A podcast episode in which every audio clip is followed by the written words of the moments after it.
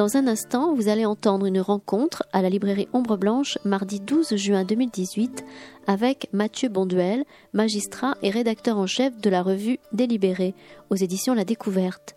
Le débat était animé par Odile Barral, magistrate et déléguée régionale du syndicat de la magistrature.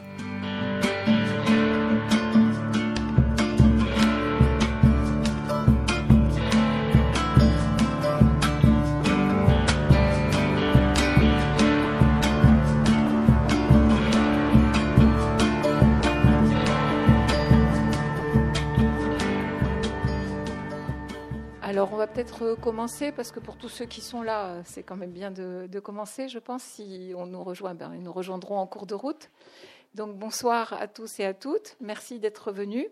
Je suis donc pour ma part Odile Barral, déléguée régionale du syndicat de la magistrature et juge des enfants à Toulouse.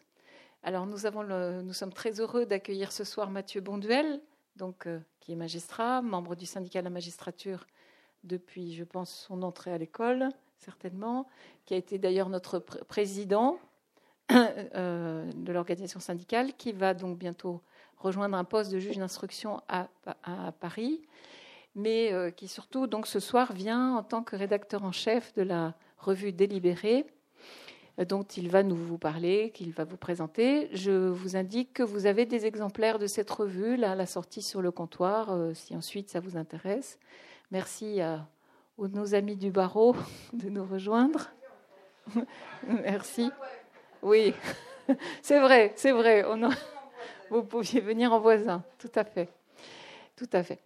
Alors, je ne vais pas euh, parler longtemps, puisque bien sûr, euh, l'intérêt ce soir, c'est d'essayer d'aborder avec vous un thème qui nous a paru intéressant et qui est donc le thème de la, du premier numéro de la revue. Peut-on critiquer la justice?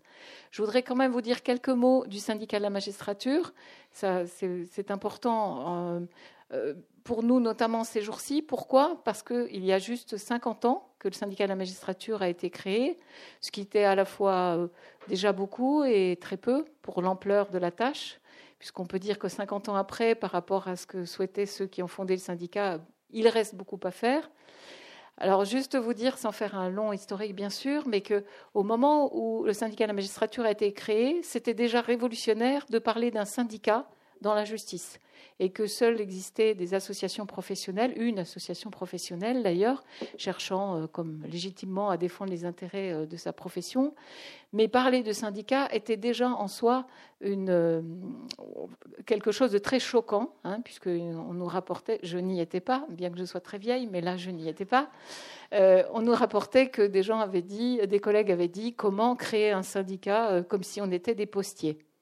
Cette remarque est importante pour dire d'où nous venons et d'où nous sommes encore d'ailleurs. Hein. C'est-à-dire que euh, dans la justice, on a, hélas, encore tendance, quand on est magistrat, à penser plus ou moins que bon, on a quand même une place un peu particulière, qu'on n'est pas tout à fait euh, des travailleurs comme les autres.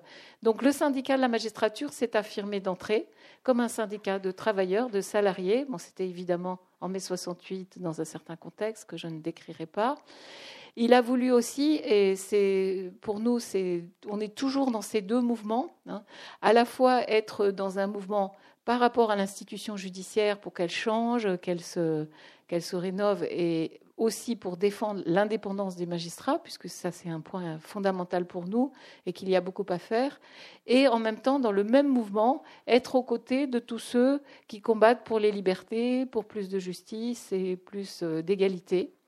Donc euh, le syndicat de la magistrature a ceci d'être à la fois dedans en essayant de faire changer les choses et d'essayer d'être dehors, ce qui est parfois bien difficile, euh, aux côtés euh, d'autres personnes qui défendent les droits des détenus, des étrangers, des mineurs, enfin toutes les personnes vulnérables dans notre société qui ont besoin de cette défense. C'est pour ça que depuis toujours, nous sommes dans des partenariats et des combats communs avec non seulement des gens proches de nous, comme le syndicat des avocats de France, mais, et donc et des avocats, mais aussi des gens extérieurs à l'institution judiciaire, comme la Ligue des droits de l'homme, d'autres associations euh, de toutes sortes qui luttent pour les droits de l'homme. Euh, Et c'est ainsi, alors c'est le lien que moi je fais aussi hein, avec le thème de ce soir, c'est que bien entendu, quand on accepte de travailler avec euh, des personnes de l'extérieur, on est obligé, quand on est magistrat, d'entendre tout ce qu'on nous dit sur la façon dont on juge en tribunal correctionnel, chose que nous savons un peu, mais quand on nous le renvoie. Alors je rappelle qu'ici, et je sais qu'il y a des gens dans cette salle qui y ont participé, il y a eu un observatoire euh, des comparutions immédiates portées par la Ligue des droits de l'homme. Voilà tout à fait hein, ce type de regard sur lequel nous avons été obligés, en tant que syndiqués de la magistrature, de nous interroger. Il faut vous dire aussi que ça, ce n'est pas forcément facile du côté de nos collègues de porter ce regard critique, parce que nous disons, on y reviendra tout à l'heure, Mathieu va y revenir, nous disons, nous, qu'effectivement, la justice peut et doit être critiquée et qu'il y a des choses à dire euh, par rapport à des décisions ou des fonctionnements, ce qui est euh, très mal compris hein, par certains de nos collègues euh, qui, qui nous renvoient le fait que quand même des magistrats ne devraient pas s'associer à ceux qui critiquent une institution déjà tellement en difficulté. vous, ne, vous ne savez peut-être pas d'ailleurs que nous avons été poursuivis avec d'autres organisations pour discrédit de la justice d'une décision de justice. On a, nous avons été relaxés, donc c'est une décision qui a été importante, il nous semble, pour euh, justement, on en parlera peut-être tout à l'heure.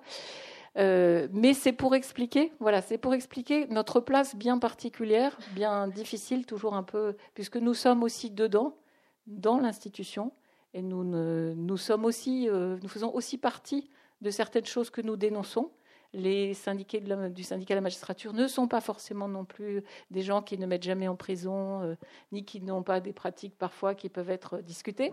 Donc nous aussi, nous devons nous interroger. Et ceci, c'est pas simple toujours à faire, voilà, à faire comprendre dans notre corps.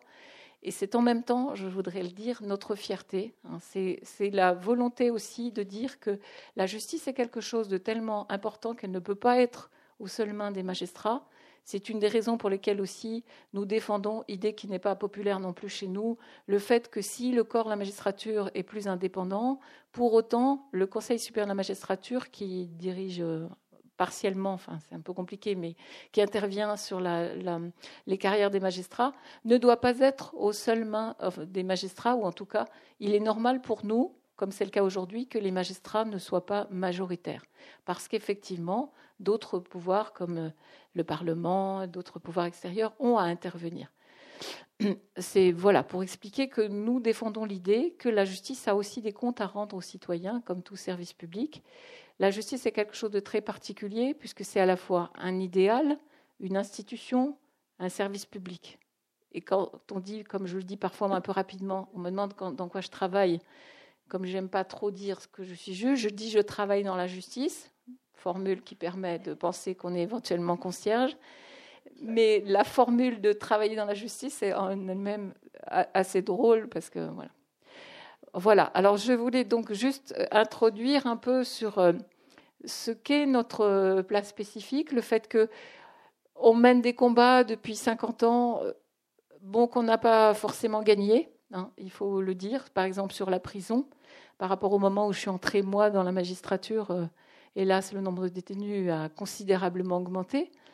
Euh, pour autant, il y a des combats aussi sur lesquels on a avancé. Alors, par exemple, sur la question du syndicalisme, c'est quand même important de dire qu'aujourd'hui, maintenant, plus personne ne discute l'idée qu'il puisse y avoir des syndicats de magistrats, au point même que l'autre association donc, est devenue syndicat et aime dire d'ailleurs qu'elle est syndicat majoritaire, mais donc se revendique euh, profondément d'être euh, un syndicat. Euh, il y a un certain nombre de choses qu'on a pu faire avancer. Bon, ça serait trop long de détailler tout ça ce soir. Il y a encore beaucoup à faire. On ne pourra le faire, on le sait bien, nous au syndicat de la magistrature, que par le regard et l'interpellation des citoyens. Euh, notre euh, institution, à la fois écrasée par la charge de travail et le manque de moyens, que je ne vais pas développer, mais que tout le monde sait, mais qui est quand même une donnée fondamentale aussi de l'état aujourd'hui du service public de la justice, et euh, du fait aussi de ce que sont les magistrats en raison de leur recrutement, leur formation, etc. Je ne détaille pas non plus. Elle ne pourra pas d'elle-même se rénover fondamentalement si elle n'est pas réellement interpellée par les citoyens, par le politique, mais dans un bon sens, hein, dans le bon sens du terme, pour être plus respectueuse des libertés et des droits des plus démunis. C'est pour ça que c'est tellement important qu'on puisse avoir des rencontres comme ce soir, parce qu'encore une fois, la justice, elle ne peut, peut pas être que l'affaire des professionnels. Merci, merci Odile pour cette, euh, introduction très intéressante et merci à la librairie de Ombre Blanche de nous accueillir. Euh, que faire? Je vais d'abord vous présenter un petit peu la revue, puis euh, assez naturellement, je pense, on va, arriver au thème de, notre discussion sur la critique de la justice. Quand je dis discussion, c'est parce que je pense que je vais simplement introduire en fait un échange, et puis après, j'imagine les uns ou les autres ont envie de prendre la parole, et puis on pourra, on pourra échanger. Euh, Odile a évoqué un peu l'histoire euh, du syndicat de la magistrature. Euh, ce syndicat a eu pendant 40 ans une publication qui s'appelait Justice. Donc on pouvait difficilement faire plus, comment dire, parlant. C'était au départ plutôt un bulletin de liaison interne on y trouvait des motions, on y trouvait des agendas, en gros des rendez-vous syndicaux. Et euh, c'était de la réflexion syndicale. Mais assez vite, euh, très vite en fait, hein. dès les premiers numéros, on voit que se dessine un espace de réflexion qui est plus large. Et ça, ça tient à la nature euh, propre du syndicat de la magistrature qui, d'emblée, d'abord en affirmant, en adoptant la forme syndicale, et par la suite aussi en tissant des liens avec d'autres organisations syndicales et d'autres professions, eh bien, est tourné vers l'extérieur. C'est bien que Justice était finalement une publication euh, hybride et tournée de plus en plus vers un espace de réflexion commun, on va dire. Donc on y trouvait euh, des contributions, euh, des papiers quoi, de, magistrats, d'avocats, d'universitaires, pas seulement des juristes. On pouvait trouver des papiers de sociologues, on pouvait trouver des papiers de syndicalistes, pas, dans le monde juridique, je veux dire, pour parler des conflits du travail, etc. Euh, simplement, euh, justice tendait vers ça, mais euh, gardait quand même sa, je dirais, sa vocation première de journal syndical.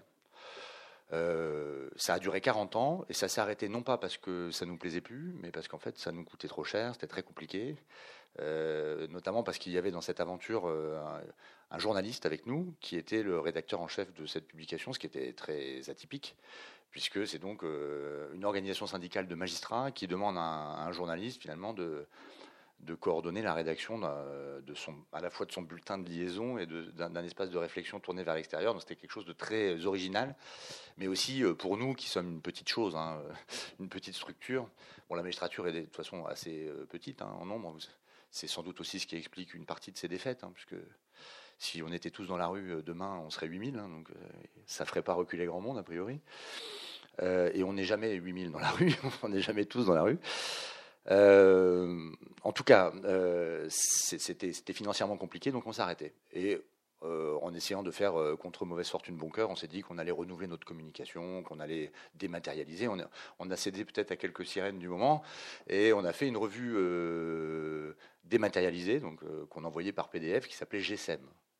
Euh, qui existait déjà avant sous une autre forme papier. GSM pour une autre justice. Donc il y a un jeu de mots euh, avec le verbe essaimer, euh, qui, était, qui a été une, une publication intéressante contenant plein de choses, mais dont on s'est rendu compte assez vite qu'elle était peu lue, parce qu'en fait elle était peu adaptée euh, à une lecture euh, sur écran. En fait, elle était trop riche pour être lue sur un écran. Et si on l'imprimait, on perdait tout le bénéfice en fait d'avoir une revue électronique avec les liens actifs, etc. Donc, et les, belles photos, etc. Donc, on a fini par abandonner cette euh, publication et simultanément, on, a assez vite pensé qu'il fallait se doter à nouveau d'une publication papier pourquoi papier? Parce que ça nous oblige, euh, ça nous obligeait à avoir une régularité et donc à des rendez-vous et donc à avoir une démarche, euh, euh, comment dire, régulière. Voilà, parce que l'électronique, le, problème de l'électronique, c'est que c'est plus, c'est plus volatile. Donc on s'est imposé cette forme-là qui était un peu, c'était un peu, c'était pas, c'était un pari qui n'était pas forcément gagnant. Et par ailleurs, on a accentué ce que Justice faisait avant, c'est-à-dire la dimension d'ouverture vers, vers l'extérieur. Donc cette revue-là, dont je ne vais pas vous parler pendant une heure, hein, mais euh, dont je me permets là d'expliquer un peu la démarche, c'est donc ce projet, ce projet-là, c'est-à-dire d'aller encore plus vers d'autres, de travailler encore plus avec d'autres, d'une part, et d'autre part, d'être moins dans la vie de palais, si j'ose dire, de raconter moins la vie de palais, parce que ça, on a d'autres outils maintenant pour le coup, pour le faire, euh, pour raconter la, justice telle qu'elle se rend dans les tribunaux tous les jours. On, le fait, on essaie de le faire, mais avec un peu de recul dans la revue. Euh, et puis pour ce qui est de la vie syndicale interne, il y a d'autres moyens de communication. Donc euh, on, pouvait aller vers une revue de, réflexion, quoi, davantage. Bon, plus, plus froide d'une certaine manière, et d'ailleurs avec un rythme de publication euh, plus lent puisque c'est trois numéros par an. alors que Justice c'était cinq euh, quand ça marchait parce qu'en fait c'était un peu irrégulier, on n'arrivait pas toujours à tenir le rythme. Ça c'était aussi un des objectifs, c'était de tenir le rythme. Pour l'instant on y arrive, mais il n'y a, aucun mérite à ça. Ça fait un an pour délibérer que, enfin ça fait un an qu'elle existe, donc encore heureux qu'on a réussi à tenir le rythme pour l'instant. Donc ça, ça apparaît tous les quatre mois, donc c'est une revue quadrimestrielle. Il y a trois numéros par an, quoi. C'est plus, c'est plus facile à dire comme ça. Euh, alors, on fonctionne avec un comité de rédaction qui est donc assez volumineux, et ça correspond au projet dont je vous parlais, puisque euh, euh, on voulait associer à la fois des magistrats euh, syndiqués, c'est-à-dire des gens qui partagent un certain nombre de réflexions, et des, des personnalités extérieures, comme on dirait dans des institutions classiques de type Conseil supérieur de la magistrature, mais, mais d'une manière un peu plus sympathique. donc il y a un sociologue, Jacques Comaille, qui est un peu un on pourrait dire un peu une star de la sociologie du droit. Donc maintenant, Jacques Comaille est à la retraite, mais c'est, euh, ça a été un disciple, je ne sais pas si le mot est juste, de, Bourdieu, et c'est surtout quelqu'un qui a renouvelé considérablement la sociologie du droit dans ce pays. Euh, il y a euh, des universitaires en droit, comme Serge Lama, par exemple, qui est un peu connu pour ceux qui s'intéressent aux questions touchant aux droits de l'homme. une, historienne, une politiste qui s'appelle Vanessa Codaccioni, qui, a travaillé beaucoup sur la justice d'exception, euh, euh, notamment la justice antiterroriste, mais pas que. Comment aussi, euh, dans le monde politique, dans le monde militant, on utilise des formes de justice, plus ou moins expéditives, pour punir les opposants, pour, se débarrasser de ceux qui ne sont pas tout à fait dans la ligne. Bon, donc là, on pourrait dire on va vers des formes de légitimité. On voulait aussi ne pas être que dans cette recherche-là d'universitaire. Donc il y a une élève avocate euh, qui, sera, qui, qui, devient avocate. Euh, il y a un militant d'ATD Carmonde. Euh, l'idée, c'était voilà, de partager un peu tous ces regards, sans savoir si ça allait prendre. Quoi. Et je peux dire, puisque je suis donc l'aventure depuis le départ, que même si c'est compliqué parce qu'on est nombreux, et comme, enfin, je pense que tout le monde sait bien que discuter à 18 ou 19, c'est pas, pas, pas, évident. c'est assez, c'est assez riche et l'idée ensuite dans la publication euh, papier, c'est de, de, croiser à nouveau, c'est pas simplement croiser dans la conception du numéro, mais ensuite quand même quand vous le lisez, d'avoir des contributions euh, d'universitaires, de militants, d'avocats, de magistrats. Alors, avec euh, un souci évident, c'est qu'on voudrait à la fois parler de la justice au plus de monde possible, et en même temps, il ne faut pas tomber, enfin, en tout cas, on se méfie un peu de l'illusion euh, de la vulgarisation absolue. C'est-à-dire que c'est compliqué en fait. Hein. Il y a une tension à ce, niveau-là, puisque si vous voulez parler au plus grand nombre, vous êtes obligé de simplifier quand même un certain nombre de choses. Et, c'est difficile, enfin c'est un art en tout cas très compliqué qu'on maîtrise pas nécessairement, euh, de ne pas renoncer simultanément à une ambition du, propos. Euh. Et à l'inverse, si vous voulez avoir un propos un peu ambitieux, prendre du recul, euh, ne plus coller à l'actualité politique, parce que c'est évidemment le problème euh, du syndicat de la magistrature, comme de toutes les organisations syndicales ou politiques, c'est de coller en permanence à l'agenda politique, à la dernière phrase idiote de tel euh, responsable politique, ou intelligente hein, d'ailleurs, ou à la dernière proposition de loi, ou à la dernière... affaire qui a secoué l'opinion. Euh, donc c'est vrai que le, syndicat est de plus en plus euh, happé par ce, mouvement-là. La revue, ça permet de faire un pas de côté. On ne peut pas coller l'actualité. De toute façon, on a des délais de bouclage qui font que si on voulait coller l'actualité, on serait à peu près sûr d'être d'être dépassé. Donc on, on, essaie de prendre du recul et en même temps, euh, voilà, on aimerait ne pas parler qu'à des juristes.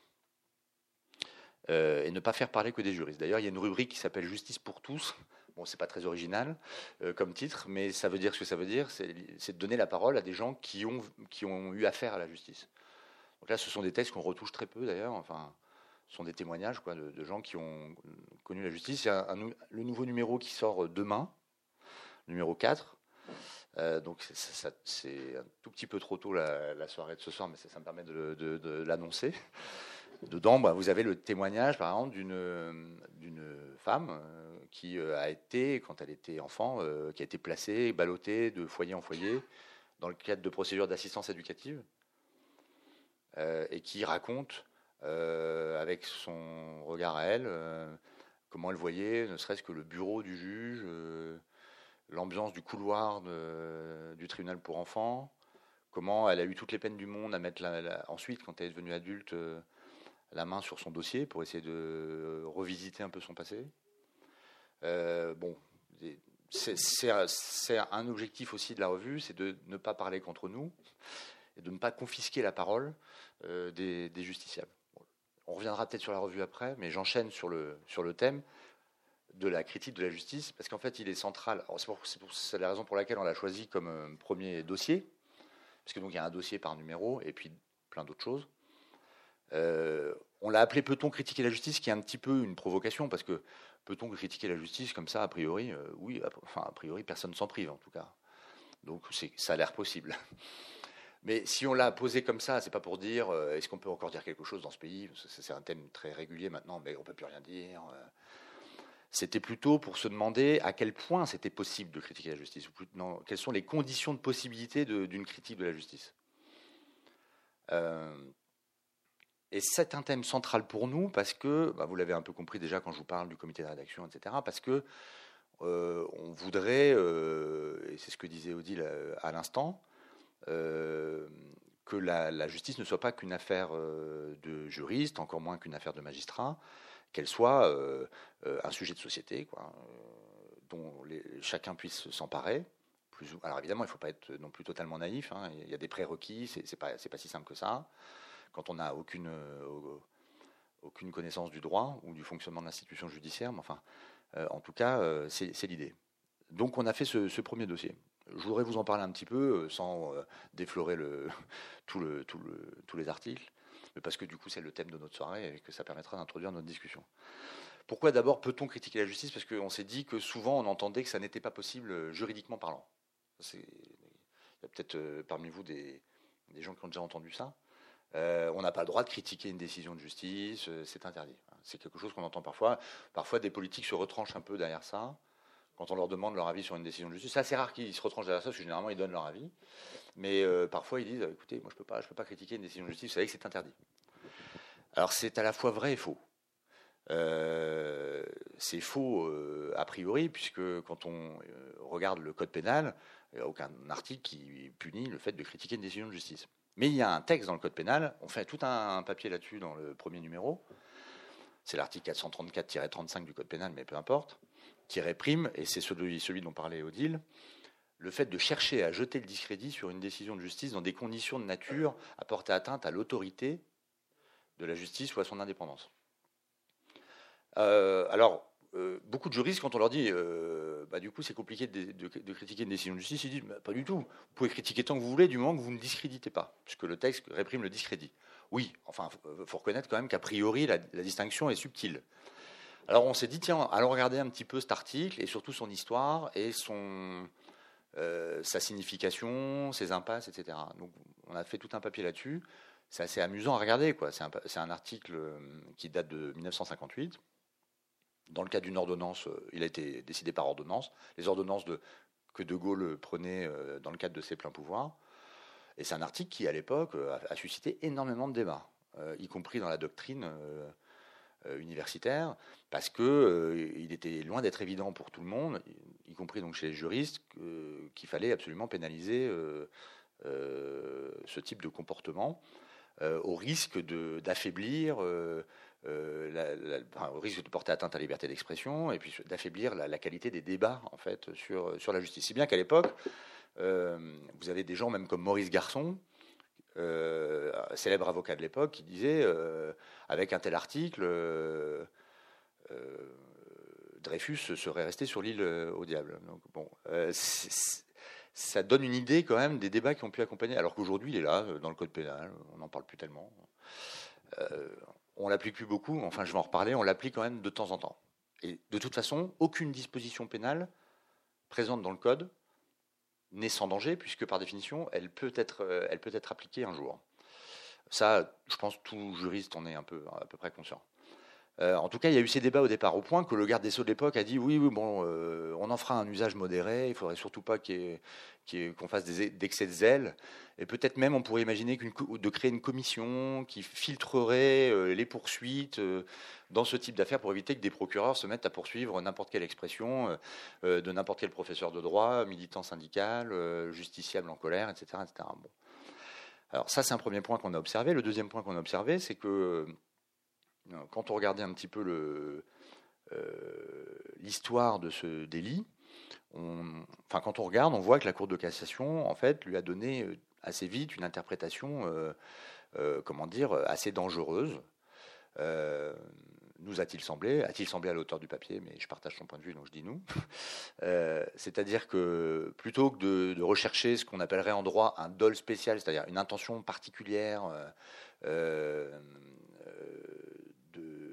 plutôt, plus exactement, c'est l'inverse, hein, ce que je voulais dire. C'est-à-dire plutôt qu'en gros de simplement constater le discrédit, on recherche un dol spécial. C'est-à-dire qu'il faut chercher à jeter le discrédit. C'est vrai que le texte est écrit comme ça en même temps, mais la Cour de cassation aurait pu être moins littérale. Elle a été très littérale, et ça aboutit à quoi quand vous regardez la jurisprudence? C'est que sont poursuivis euh, euh, et sont euh, punissables en fait avec cet article essentiellement des expressions politiques. C'est un délit qui a pris une tournure politique. Alors en soi, on pourrait dire euh, pourquoi pas. Alors là, c'est le troisième point du propos, c'est qu'en plus, quand vous regardez à qui il est appliqué, eh bien, il est appliqué plutôt à des expressions politiques plutôt minoritaires ou marginales. Qu'elles soient de droite ou de gauche, c'est d'ailleurs pas tellement le sujet. Euh, mais pas des expressions euh, majoritaires. Alors, sans doute qu'il y a une forme de retenue stratégique de, des procureurs qui vont pas se mettre à poursuivre tout le monde, parce que sinon, comment dire, ça ça augmenterait probablement l'isolement de l'institution judiciaire. Euh, et ce serait pas facile à assumer. Enfin, le fait est qu'il euh, y a une application à géométrie variable de cet article. Euh, alors, le, dernier exemple en date, c'est nous.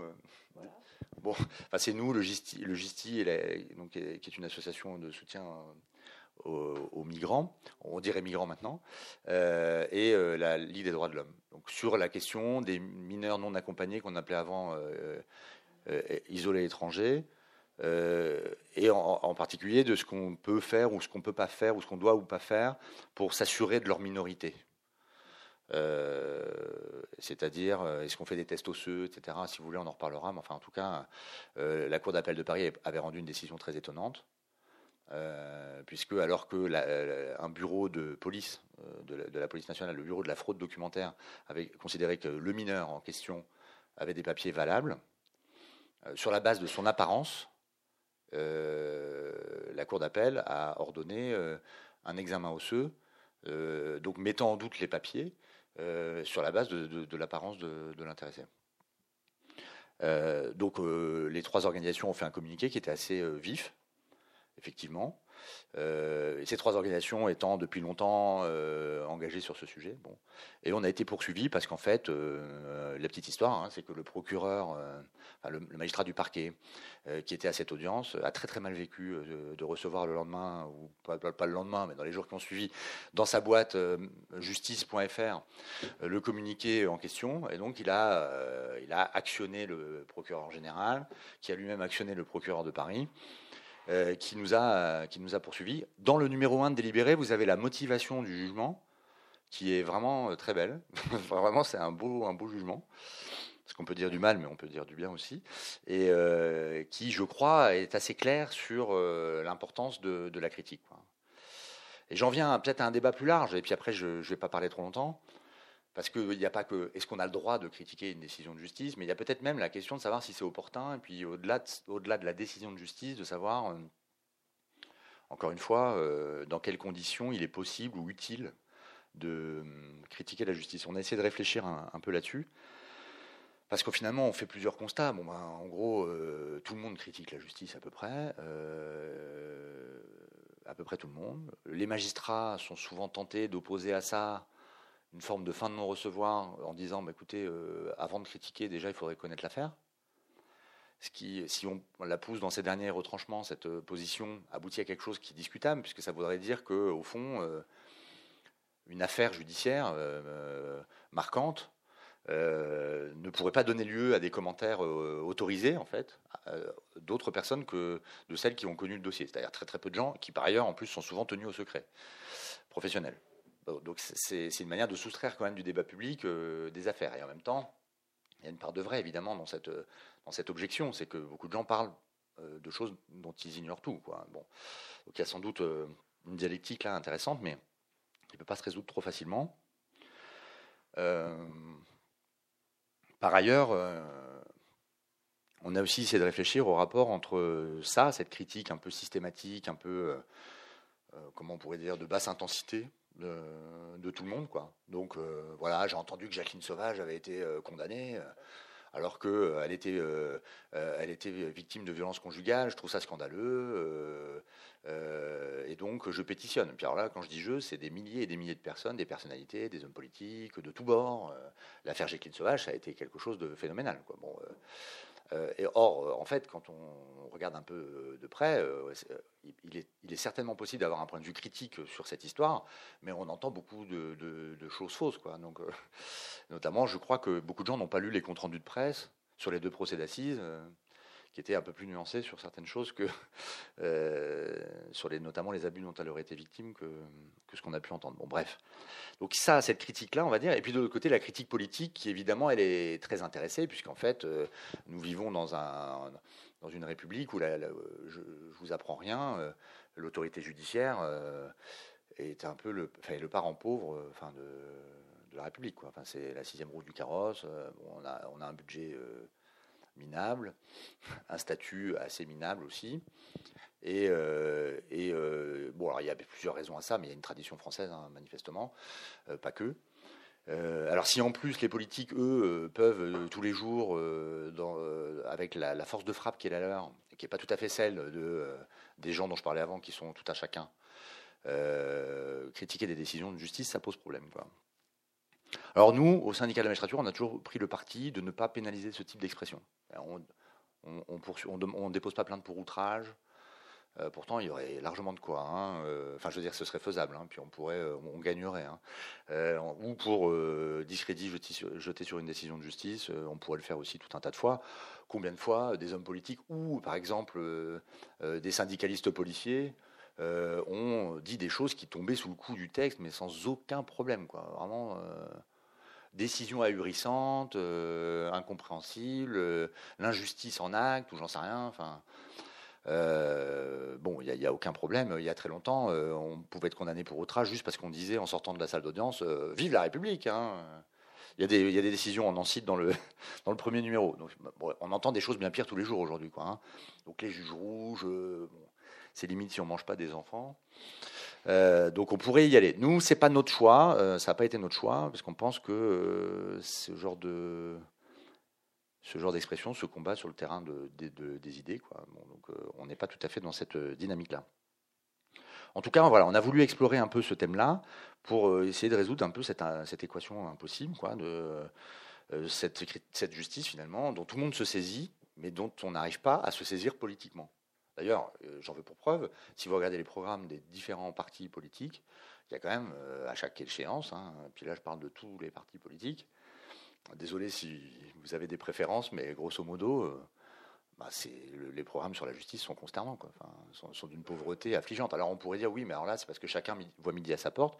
J'ai un ami médecin qui trouve que le programme santé des partis politiques, c'est possible franchement, euh, il suffit de regarder un débat d'entre deux tours pour se rendre compte que la justice n'est pas une histoire.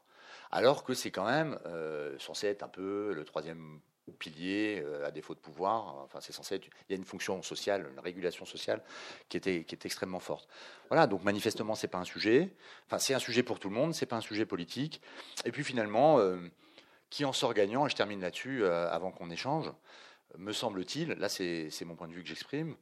Je pense, mais précisément le conservatisme politique. C'est-à-dire que tant qu'en gros, euh, le syndicat de la magistrature, par exemple, euh, fera de la critique de la justice un peu en, lieu et place des, intéressés, c'est-à-dire des justiciables, des, citoyens. Parce que nous, qu'on critique la justice de l'intérieur, qu'on explique, qu'on vende la mèche, euh, etc., c'est bien légitime. Mais on en vient parfois, euh, ça devient un peu schizophrénique, à euh, parler au nom des gens. à parler au nom des... On n'est pas le syndicat des justiciables. Il n'y a pas de syndicat de justiciables, il y, a, quelques hum, regroupements de justiciables. C'est pas toujours très fort politiquement. enfin, on peut en parler, mais la seule organisation vraiment un peu qui s'est fait connaître euh, de Justicia, mais qui en fait euh, euh, regroupe pas tant de gens que ça, c'était l'Institut pour la justice, qui était, qui est toujours, mais qui a perdu beaucoup de beaucoup de d'influence. Enfin, qui, était un groupe de pression, un lobby en fait sécuritaire très très proche de l'UMP à l'époque. bon, donc c'était pas vraiment une association citoyenne, c'était pas bon. Alors bien sûr après vous allez me dire il y a des droits de l'homme, il y a le GISTI, il y a l'Observatoire national des prisons, par exemple. Mais ça, c'est très sectorisé, quoi. On n'a pas de force constituée, organisée un peu pour. Euh, donc c'est vrai qu'on se retrouve un peu dans cette impasse-là. Euh, et c'est pourquoi, euh, comme Odile, et pour finir, je ne peux que abonder dans l'idée qu'il faudrait qu'on échange plus souvent et qu'on nous renvoie davantage et pas seulement euh, à Birato, euh, euh, en plaquant ses présupposés moraux et politiques tout de suite sur une histoire dont on ne connaît pas grand-chose, qu'on nous renvoie davantage nos, errements, ce qui ne fonctionne pas chez nous indépendamment des problèmes de moyens, sur lesquels on est tous d'accord et sur lesquels il faudrait simplement que le politique soit d'accord et, et, il ne le sera pas d'ici un moment, a priori. Voilà, donc c'est pas très optimiste, mais c'est pour juste pour lancer la, discussion après, euh, parce que j'ai déjà parlé trop longtemps.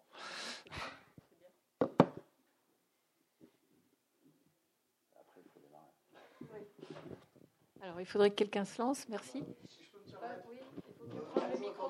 Mais je crois que c'est enregistré, non? Donc c'est pour ça que je crois que c'est mieux. Ça tombe bien, j'ai l'habitude de parler dans un micro, je suis journaliste. À France 3, et euh, euh, notamment euh, chroniqueur judiciaire depuis un peu plus d'un quart de siècle. Mais bon, je suis aussi spécialiste de rugby et de viticulture et autres. Dans nos métiers, souvent, il faut avoir beaucoup de casquettes. Ça laisse plus beaucoup de cheveux après.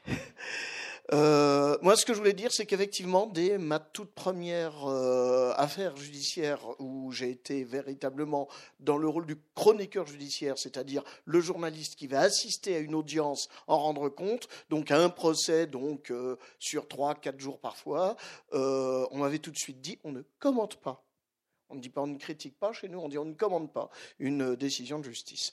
Donc il s'agissait effectivement, euh, après qu'ait été rendu un jugement, un verdict ou autre, suivant euh, l'ampleur de, la juridiction en question, il s'agissait de faire dire et la plupart du temps, les avocats avaient un peu de retenue à l'époque. Je vous parle d'un peu avant le début des années 90.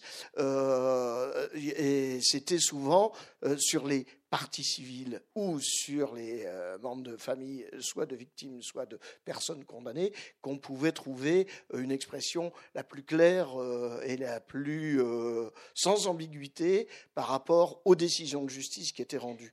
Il n'en demeure pas moins que le sentiment que j'ai, c'est que à l'époque, on avait quand même là aussi, de la part de nos politiques, d'il y a donc 25-30 ans, moins de tendance à aller vite dans des euh, condamnations euh, en quelques phrases, les fameuses petites phrases qui sont devenues beaucoup à la mode depuis. Et j'ai l'impression que notamment bah, l'affaire Urbagraco et ce qui s'est produit ensuite et le fait que les hommes politiques ont pu, par le de la législation, encadrer les financements de partis et en même temps se dédouaner de beaucoup, beaucoup de choses, ont petit à petit aussi amené ces mêmes hommes politiques à se dire que finalement, euh, ils pouvaient aussi se permettre, étant pour beaucoup les législateurs, eh de, critiquer la justice, les décisions de justice, les choses qui ne leur convenaient pas, en se disant qu'ils risquaient pas grand-chose derrière. Donc voilà, on, en est là aujourd'hui avec une évolution qui vient aussi un peu du souci. C'est ce que vous disiez tout à l'heure. de quand on fait un article et qu'on essaye de vulgariser, d'être quand on est journaliste, l'interface entre le questionnement et puis ce qu'on va en rendre compte auprès de notre lecteur, auditeur ou téléspectateur, euh, on va forcément un petit peu simplifier, un peu schématiser. Dès qu'on schématise, on peut tomber un peu dans la caricature. Donc on est euh, sur parfois un peu des charbons ardents, et quand vous avez le droit dans votre reportage pour le soir à la radio ou à la télé à 1 minute 30 ou à euh, deux colonnes, sur 40 euh, lignes euh, quand vous êtes dans la presse écrite, eh bien, c'est difficile, justement, de pouvoir prendre des précautions oratoires pour rendre compte des détails et des faits qui pourraient permettre de nuancer et de, mieux expliciter euh, l'affaire et le jugement. Donc, bah, voilà la, situation aujourd'hui. Nous, on l'a subi aussi, et notamment à cause de cette mode de l'immédiateté qui passe beaucoup par Internet d'un côté, les réseaux sociaux, mais aussi par les chaînes tout info entre guillemets tout info, euh, et qui font que euh, on en a eu quand même un nombre d'exemples assez incroyables ces dernières années. Elle se rue sur des affaires qui parfois euh, sont suite à une vidéo qui a été vue sur Internet et qui en fait datait de des années auparavant, était en fait le fruit d'une campagne de publicité virale, mais que des gens ont pris comment dire, au, pied de la lettre, et puis euh, avec euh, le problème bah, du, de la vérification, des recoupements, de ne parler que de ce dont, on est sûr. Et euh, de ce point de vue-là, à partir du moment où certains, j'allais dire, mènent le bal de, de la vitesse, de l'emballement, y compris des médias beaucoup plus posés comme nos télévisions et radios de service public se retrouvent parfois embarqué là-dedans et avec cette difficulté ensuite de, bah, revenir sur ce qui a été dit et, de le dire avec objectivité. Donc euh, c'est un certain nombre de, petits cailloux que je voulais lancer dans l'eau. Je ne sais pas si ça va faire des ronds dans la discussion, mais euh, qui font que euh, ce débat quand même est extrêmement intéressant et motivant pour nous. un, petit, un petit rond déjà dans l'eau, du coup, pour réagir à ce que vous disiez, c'est que Juste pour nuancer un peu, je suis d'accord euh, globalement avec vous euh, à titre personnel, mais sur Internet, euh, c'est ambivalent parce que Twitter, par exemple, c'est à la fois le lieu de la réaction immédiate, mais c'est aussi maintenant le lieu de ce qu'on appelle le live tweet. Donc on peut live tweeter un procès, des journalistes live tweet des procès, ce qui permet pour le coup d'avoir la version quasiment hein, pas intégrale, parce qu'il y a toujours de l'interprétation, il y a toujours de la sélection, enfin en tout cas d'avoir beaucoup plus de, euh, de citer beaucoup plus, par exemple, le réquisitoire du procureur, la plaidoirie de l'avocat. Et pour, pour euh, m'être laissé un peu prendre comme spectateur, euh, c'est assez fascinant parce qu'on a un peu l'impression de, suivre le procès en direct, mais sans les inconvénients de l'image, qui posent d'autres problèmes peut-être, qui ont d'autres avantages, mais qui posent peut-être des problèmes, je pense, enfin, je veux dire, le, fait de filmer les procès. Bon, voilà. Et aussi, deuxième chose sur Internet, c'est vrai que c'est la réaction, mais c'est aussi, par exemple, maintenant, des sites qui publient des jugements dans leur intégralité ce, que, ce qui dans un journal papier ou à la télévision est difficile, euh, voire impossible. Euh, ça, c'est pas mal, parce que quand on discute pendant euh, des heures d'un jugement qu'on n'a pas lu, et qu'on sait qu'il est maintenant disponible sur tel site, ça peut être intéressant d'aller voir. Et de voir ce qui, nous, à chaque fois, pour nous, magistrats, est quand même le cœur de, de la question, c'est-à-dire la motivation, quoi, le raisonnement. Euh, ce qui a fondé le, raisonnement. On y, met du soin, plus ou moins. Hein. Il y a aussi tout un tas de jugements qu'on ne motive pas. Hein. Euh, euh, au pénal, la pratique nationale, c'est que quand il n'y a pas appel, les jugements ne sont pas motivés, majoritairement, hein, parce qu'on n'a pas le temps.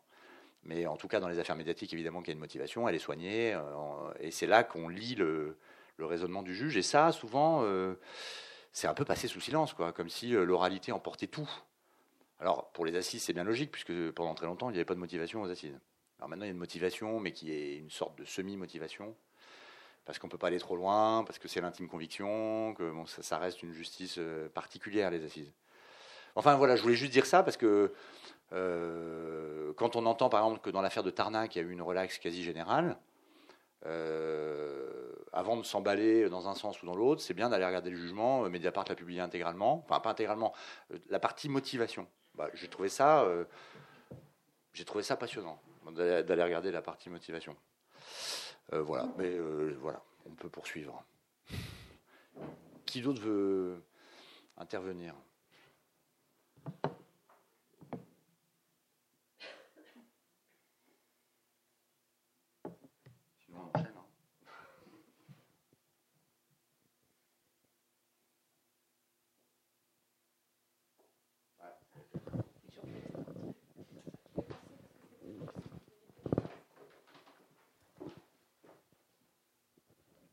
Vous n'avez pas de chance, je suis journaliste aussi. Mais euh, non, moi, j'ai travaillé dans plusieurs médias et j'ai fait pas mal, enfin, fait pas mal de reportages en justice. J'ai fait aussi bien des assises que du tribunal pour enfants, que du correctionnel.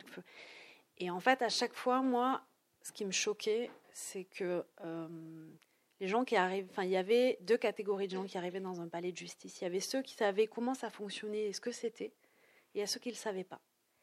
Et j'ai trouvé ça, à chaque fois, je trouve ça très violent pour ceux qui ne le savent pas. La dernière, la dernière audience à laquelle j'ai assisté, euh, les magistrats étaient très clairs, très pédagogues, très posés.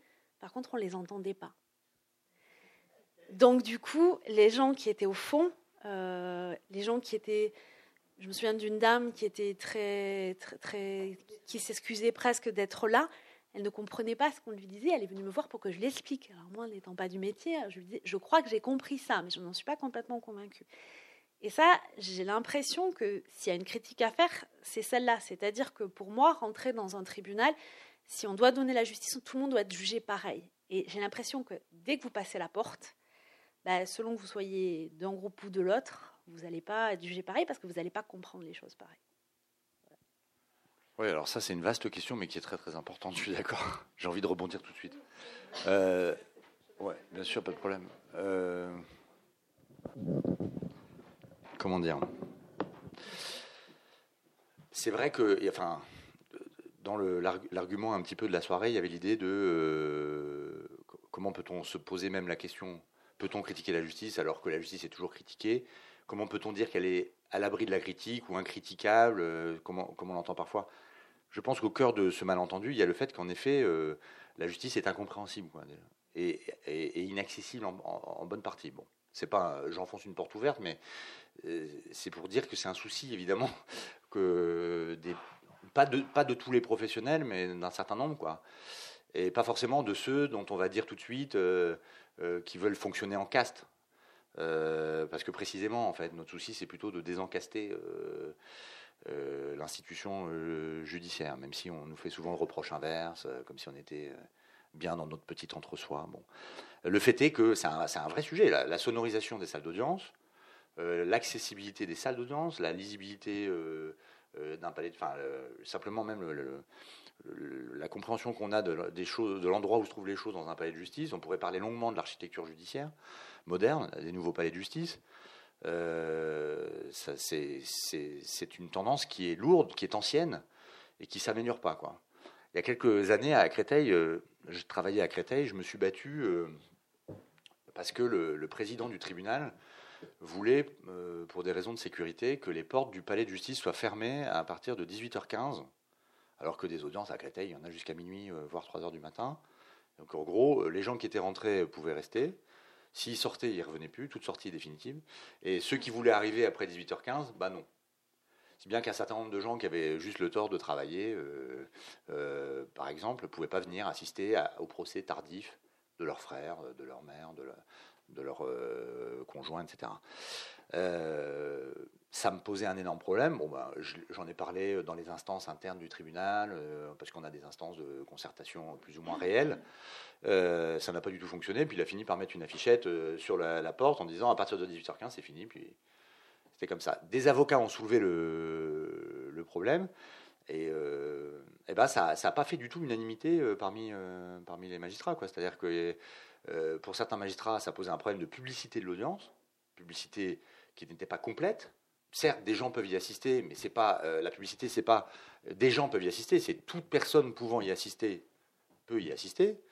souhaitant y assister, pardon, peut y assister, et d'autres étaient, étaient plus, plus, plus critiques. Bon, finalement, à l'occasion d'une audience à laquelle je siégeais, on a décidé de demander aux policiers de rouvrir la porte. C'était toute une histoire, ça a pris des heures. Faudrait je vous, enfin, je vais pas vous détailler dans ça, mais enfin, c'était, dingue sur quelque chose qui nous paraissait évident la porte devait rester ouverte et que tout le monde devait pouvoir venir. Après, s'il y a des troubles pendant l'audience, euh, c'est un autre sujet. On peut évacuer une salle, on peut prendre des dispositions, on peut exclure quelqu'un définitivement. Euh, euh, on peut même l'arrêter si on a besoin, donc on peut faire plein de choses.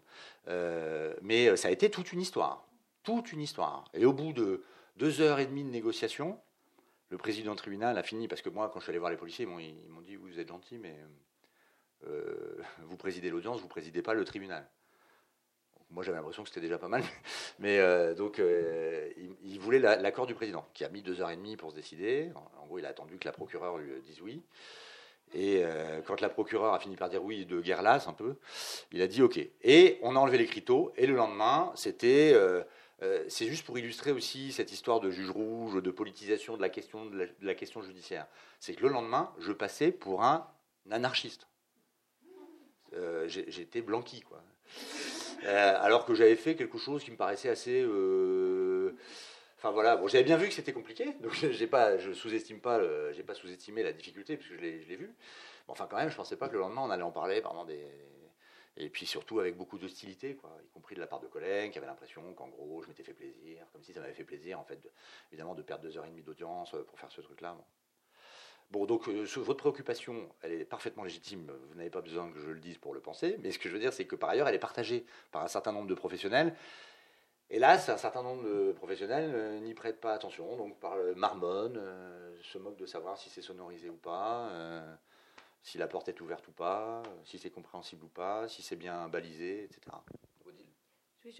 Je, compléterai juste pour pour dire que hum, j'ai suivi une formation avec des militants d'ATD Carmonde, donc des familles euh, voilà, issues de la pauvreté. C'était très intéressant puisqu'on était euh, une dizaine de magistrats. Et donc une des choses qui nous avait renvoyé, qui m'a beaucoup interrogée, dont j'ai essayé de parler depuis, mais sans grand succès, il faut bien le dire, c'était donc une dame qui nous disait, mais enfin c'est incroyable, quand on arrive dans une audience, personne nous dit qui est qui et personne se présente. Et quand même, euh, vous pourriez dire euh, qui vous êtes, quoi, parce qu'il y a des gens avec des robes et euh, noirs et on ne sait pas qui c'est. Et j'avais trouvé que c'était très pertinent, qu'effectivement, alors parce que bien sûr que c'est exactement ce que vous dites, c'est que dans un tribunal, il y a aussi euh, beaucoup de gens qui savent parfaitement qui est le procureur machin et qui, préside, et au contraire, ils disent voilà, c'est un tel. Enfin bon, il y a aussi tout ça. Hein. il y a tout ça dans le couloir et qui dit mon Dieu, l'audience va se terminer à deux heures du matin. Mais il y a aussi tous ceux qui viennent effectivement sans trop comprendre et qui comprennent pas trop. Euh, qui est qui. Et je me souviens d'un témoin, euh, une fois à la barre, dans une, petite affaire de unique, mais qui s'était un peu emballé. Le collègue du parquet, qui était un peu euh, impulsif, on va dire, s'était levé, avait commencé à, à lui dire qu'il n'accepterait pas que ça devienne un procès politique, etc. Et le témoin avait dit, mais c'est qui celui-là? En montrant le procureur Ce qui était très très drôle, mais j'ai eu très peur de l'outrage à magistrat, parce que là, on était quand même assez mal parti vu l'ambiance de l'audience. Mais c'est une remarque très pertinente que je me suis dit, oui, alors je lui dis, c'est le procureur de la République, euh, donc euh, bon, on va pas lui parler sur ce ton. Voilà. et monsieur le procureur, euh, pour l'instant, vous n'avez pas la parole, donc tout le monde s'est rassis et ça s'est calmé miraculeusement. Mais c'est vrai que j'ai essayé depuis, enfin je suis un peu longue dans ce que je réponds, j'ai essayé, au retour de cette formation qui n'est pas très ancienne, je me suis dit quand même, euh, c'est vrai, quoi, il y a un truc à faire. Et lorsque j'en ai parlé, euh, le peu que j'en ai fait avec des collègues, il y a eu une espèce de... Alors, ça dépend, il y a des gens qui entendent très bien et puis d'autres qui sont complètement sidérés et qui disent, mais enfin quand même, au tribunal correctionnel, on ne va pas euh, dire c'est le président, les assesseurs, le procureur, le greffier, enfin, voilà. Alors, je crois quand même qu'il faut dire aussi qu'on a des efforts à faire énormes, mais il y a aussi un vrai problème qui rejoint la place de, ce qu'est la justice dans notre pays, c'est que quand même il y a une méconnaissance qui est phénoménale. Parce que là, on parle de, personnes qui, d'une manière générale, ont des difficultés.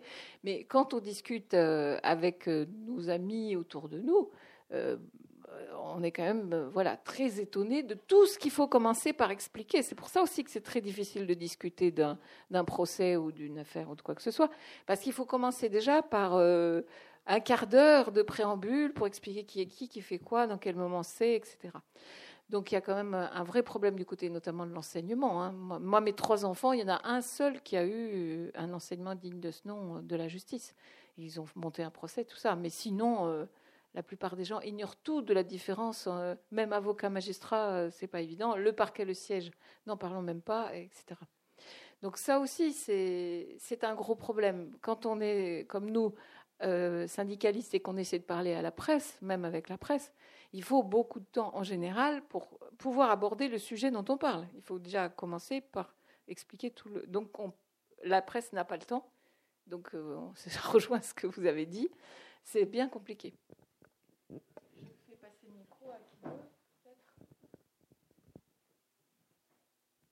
C'est justement dans ce sens que j'aurais voulu intervenir, c'est qui va faire cette interface? Que les politiques ne se saisissent pas de ces questions sur le fond. La prison, par exemple, ne fait pas débat. Euh, elle vient, euh, euh, il y a des virgules sur la prison là dans les discours populistes, mais l'existence même de la prison, on ne c'est pas remis en question jamais. on est en 2018 et ça va durer encore longtemps de mettre les gens en prison dans des conditions lamentables et en pensant qu'ils vont sortir meilleurs. Donc, qui va, se saisir? L'éducation, oui, euh, pourquoi pas, ce serait bien, mais euh, les politiques, comment les, stimuler? Enfin, qui, peut être la pique là? Pour qu'ils osent aborder ces questions sur le fond et pas seulement dans un discours électoraliste j'ai pas de réponse, mais par contre, euh, c'est clair que là, par, rapport à ce que disait Odile tout à l'heure sur ce qu'on a gagné ou perdu, s'il y a bien quelque chose qu'on a perdu, c'est la bataille culturelle, entre guillemets, sur les questions pénales. Quoi. Parce que sur, les questions pénales, aujourd'hui, euh, il est très difficile d'avoir un débat, en fait. Même simplement un débat. À gauche comme à droite, euh, il y a une espèce de. Alors, quand je dis à gauche comme à droite, tout ça, c'est un peu trop englobant, évidemment, parce qu'il y a quand même des voix dissonantes, ici ou là, mais et même, même, même par exemple au sein de la droite qui sur ces terrains-là serait euh, plus univoque, euh, il y, a, quelques voix dissonantes, c'est pas bon. Mais enfin, globalement, euh, l'idéologie sécuritaire, ce qu'on appelait avant l'idéologie sécuritaire, maintenant on dit même plus ça parce que ça fait un peu oh là là, il est pénible avec sa phraséologie, à gagner quoi. Donc là, je sais pas bien, je sais pas bien, mais les prisons, en fait, tout ce qui a marché, c'est quand en gros, hein, c'est horrible, hein, mais c'est quand le, pouvoir a été confronté à la prison. je ne dis pas qu'il faut mettre tous les politiques en prison, mais je dis que les quelques réformes pénales, les quelques réformes pénales progressistes, il y a deux leviers, je crois. Il y a le levier de la Cour européenne des droits de l'homme, qui est un levier majeur hein, sur tout un tas d'avancées. Alors parfois des avancées euh, qu'on peut discuter, puis il y en a tout un tas quand même euh, dont on se demandera un jour pourquoi on les a pas adoptées plus tôt. Quoi. alors ça aussi, ça a donné lieu à des batailles incroyables. L'avocat en garde à vue, euh, je veux dire, au syndicat de la magistrature, il y avait des magistrats qui, euh, avant que la loi change, comme la, Cour européenne s'était prononcée très clairement et donc avait de fait condamné le système français, disaient bah ok, mais moi dans mes dossiers, des juges d'instruction, je pense à des juges d'instruction, demain j'ai six gardes à vue, je vous demande, policier, de faire venir des avocats. Je vous raconte pas l'histoire, hein, ça aussi c'était Blanqui au carré. Donc euh, c'était quelque chose de dingue. Bon, maintenant, euh, tout le monde trouve normal qu'il y ait un avocat en garde à vue. Bon, euh, bientôt, on trouvera normal qu'il ait accès au dossier. Mais pour l'instant, c'est encore impensable. Enfin, on verra ça plus tard. Bon, donc du coup, tout ça pour dire que sur le pénal, effectivement, premier levier, la CEDH. Et puis deuxième levier, oui, l'air de rien, quand des hommes politiques ont été confrontés à la, justice, il s'est passé deux, trois petites choses à chaque fois. La, la, fin du régime dérogatoire pour les escroqueries en bande organisée, euh, ça vient pas euh, de, personnes issues des fractions populaires de la population. Quoi. C'est parce que, euh, en matière de fraude fiscale, il y a eu des formes d'atténuation de la répression qu'on n'aurait pas imaginé dans d'autres domaines. Bon. Bon, après, on ne peut pas compter que sur des, ces deux leviers. C'est pour ça que l'éducation au droit, je suis d'accord avec Odile, et je suis d'accord avec ce qui a été dit. C'est ce, que, que vous dites aussi, c'est central. C'est aussi pour ça qu'on fait cette revue, même si on n'a pas, on peut pas faire à la fois une revue euh, de réflexion et euh, quelque chose qui serait mon quotidien. Je ne sais pas si vous connaissez mon quotidien, qui est un quotidien pour les enfants. Peut pas, voilà, il faut choisir, quoi. Donc on peut pas. Par contre, on essaye d'expliquer les sigles, on essaye de mettre des notes de bas de page pour renvoyer à d'autres choses. On bon, après, voilà, on a, une limite. Donc après, c'est les journalistes, entre les deux, effectivement, il y en a pas mal dans la salle ce soir, qui font leur travail. Le problème aussi, le problème de la presse, c'est que d'abord, elle a un premier biais qui est qu'elle voit beaucoup le pénal. Parce que là, vous parlez de la prison, c'est vrai que ça revient beaucoup. Le, pénal euh, prend toute la place, quoi. Alors pas toute la place, c'est pas tout à fait vrai. Il y a quand même des tentatives. Hier, il y avait, avant-hier, hier, il y avait à la télé un documentaire sur France 3 qui s'appelle Les murmures du palais sur les affaires familiales à Nantes qui était très euh, intéressant, parce que c'était vraiment à hauteur de praticiens et de justiciables. Donc ça arrive de temps en temps qu'il y ait des, choses sur les, la matière civile. Souvent, quand on est sur la matière civile, ça va être les affaires familiales. Quoi.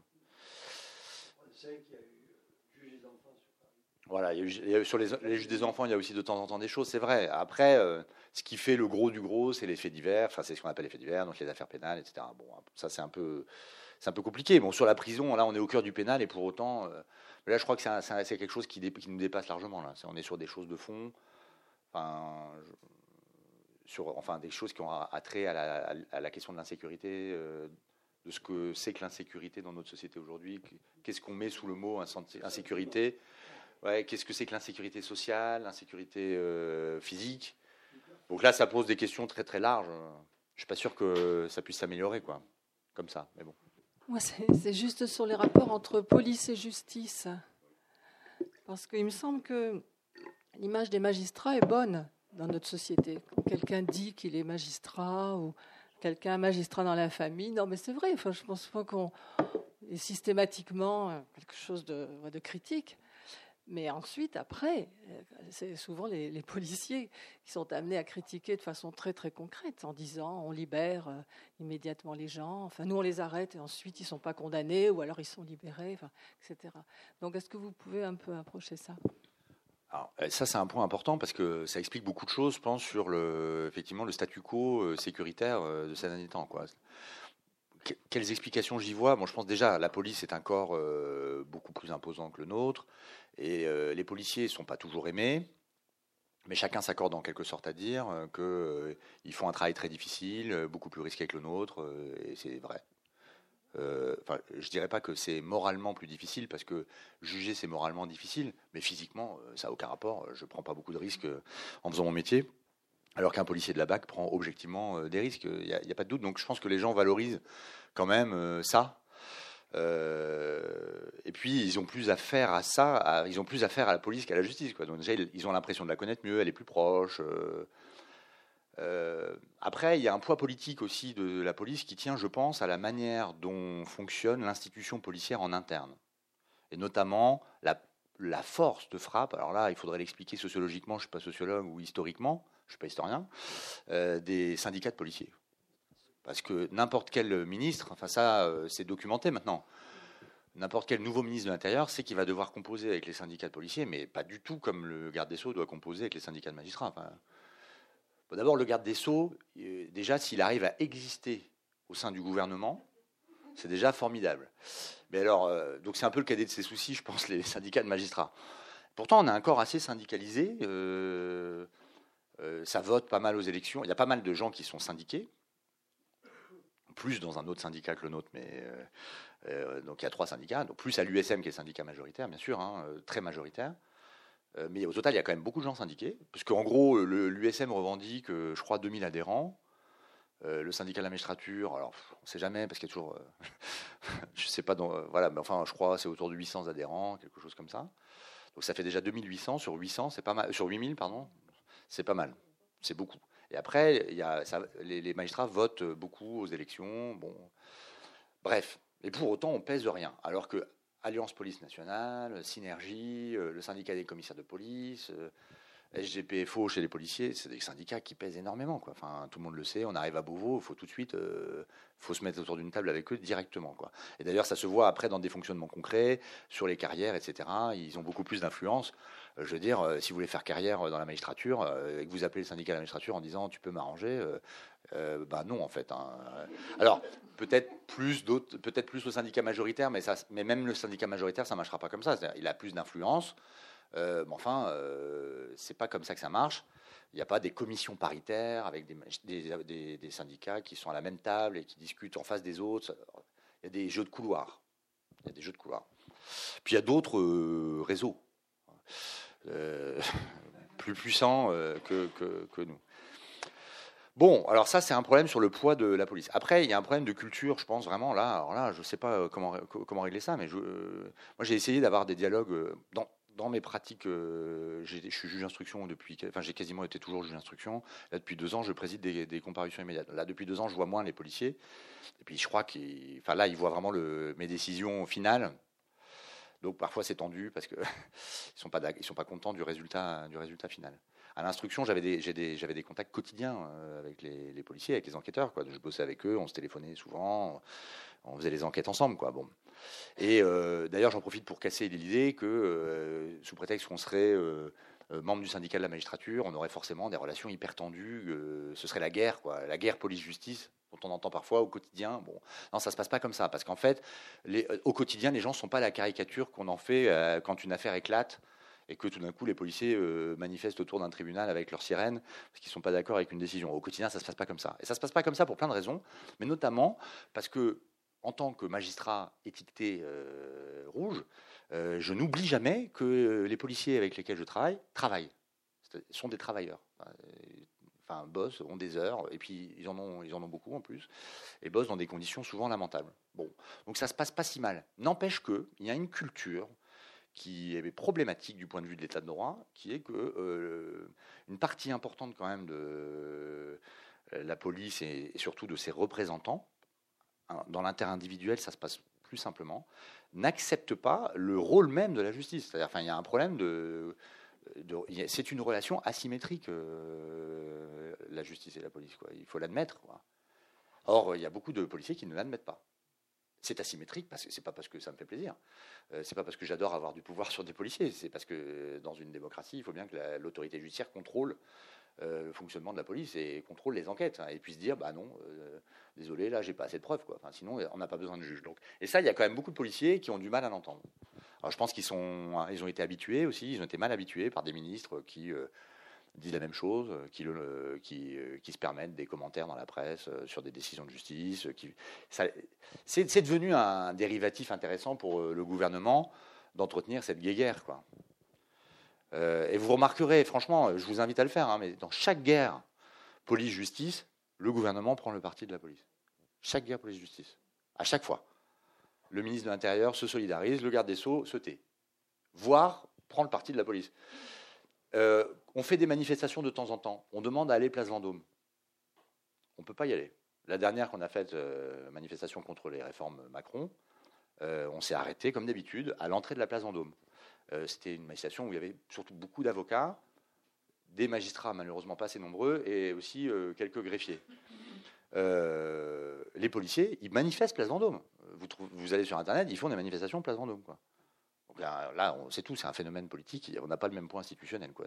Manifestement, euh, on est petit à côté. Mais c'est quand même, ça, c'est un vrai problème, je trouve, euh, de principe, évidemment, pas du tout de prestige.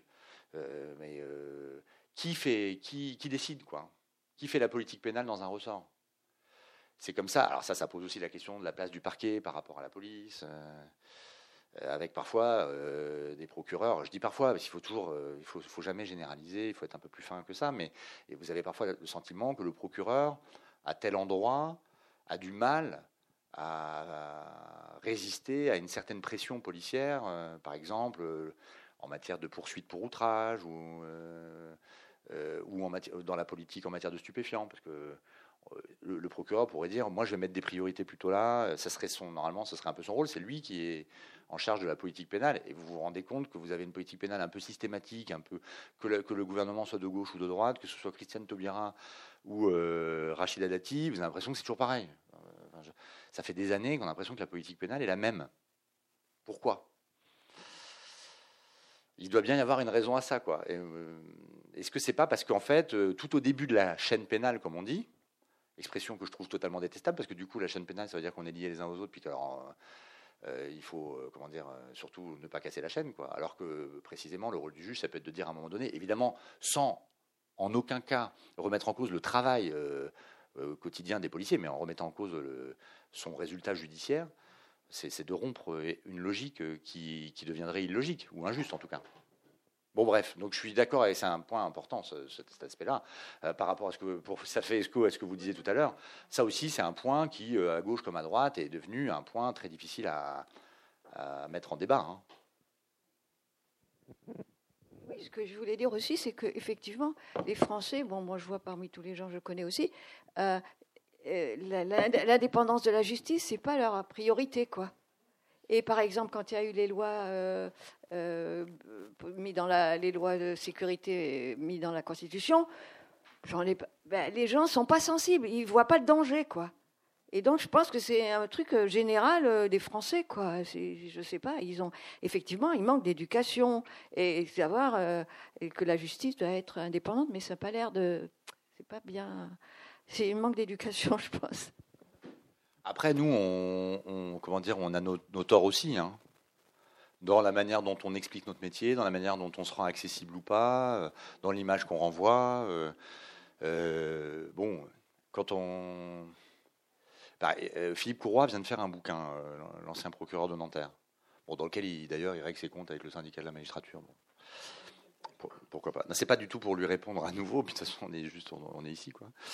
Euh, mais Philippe Courroy, on a appris qu'après avoir supervisé l'enquête préliminaire dans l'affaire Bettencourt, dont, qui a finalement débouché sur une information judiciaire, qui a été dépaysée à Bordeaux, on a appris que pendant qu'il était en train de superviser cette enquête, il allait très régulièrement à l'Élysée, euh, par la porte arrière, etc.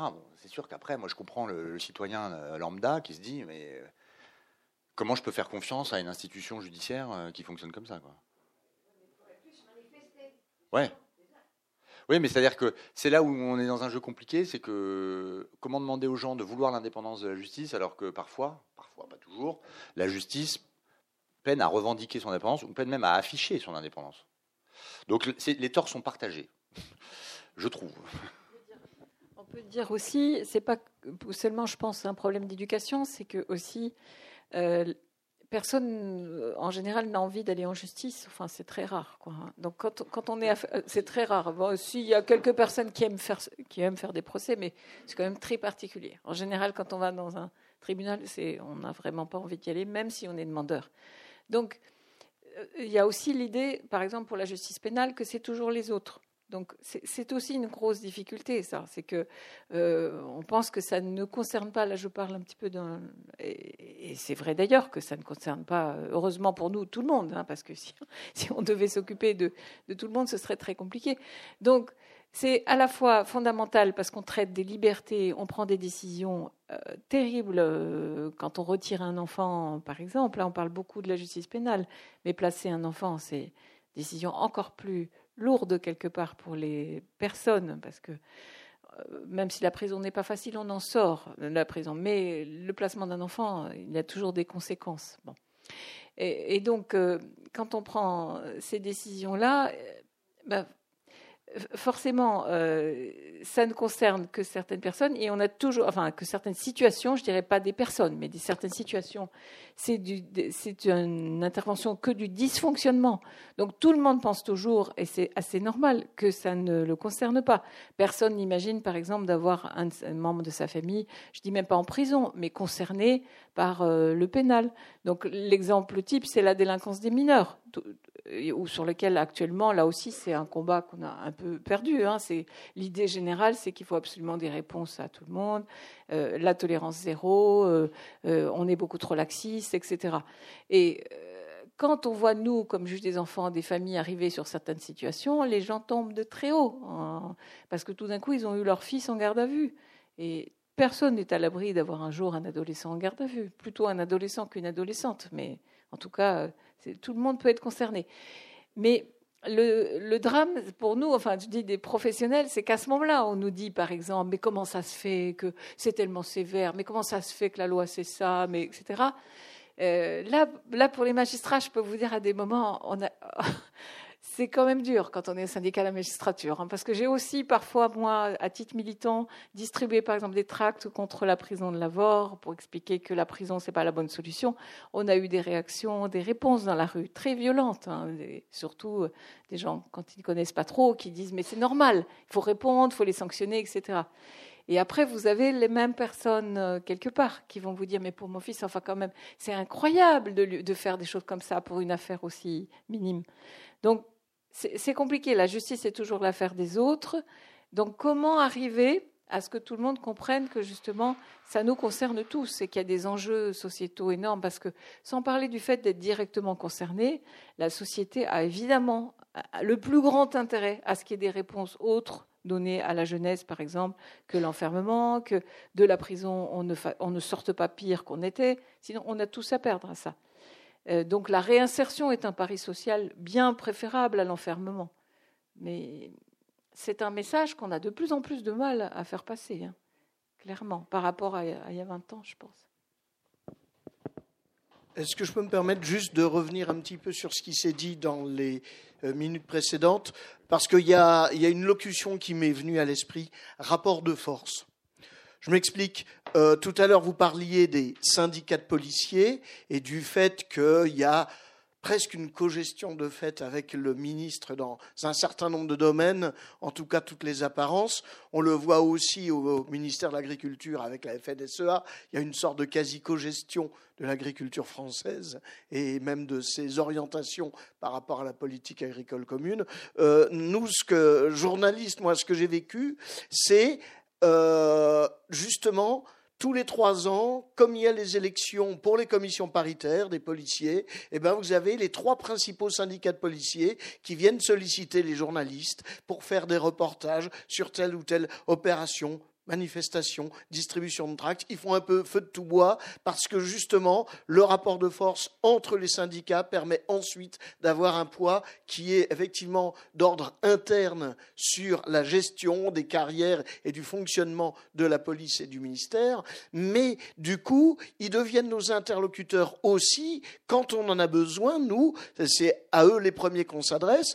Euh, dès que justement il y a des affaires, euh, affaires de faits divers, affaires donc euh, judiciaire ou autre, où on a besoin de leur expression et où on est tranquille parce qu'ils sont protégés par leur mandat syndical. Ils peuvent dire des choses que euh, le policier moyen ne peut pas dire, de même qu'à une époque, moi, il m'est arrivé de solliciter un magistrat parce qu'il avait une étiquette syndicale et que même s'il ne s'exprimait pas toujours sur, euh, j'allais dire, des, affaires, des jugements, des choses comme ça, il, était, il avait quand même une plus grande liberté d'expression euh, sans risquer de, euh, j'allais dire, euh, poursuite disciplinaire au sein même de, de, son institution. Donc je pense que on le voit avec des tas d'autres domaines. Nous, on n'en est pas d'ailleurs exempt.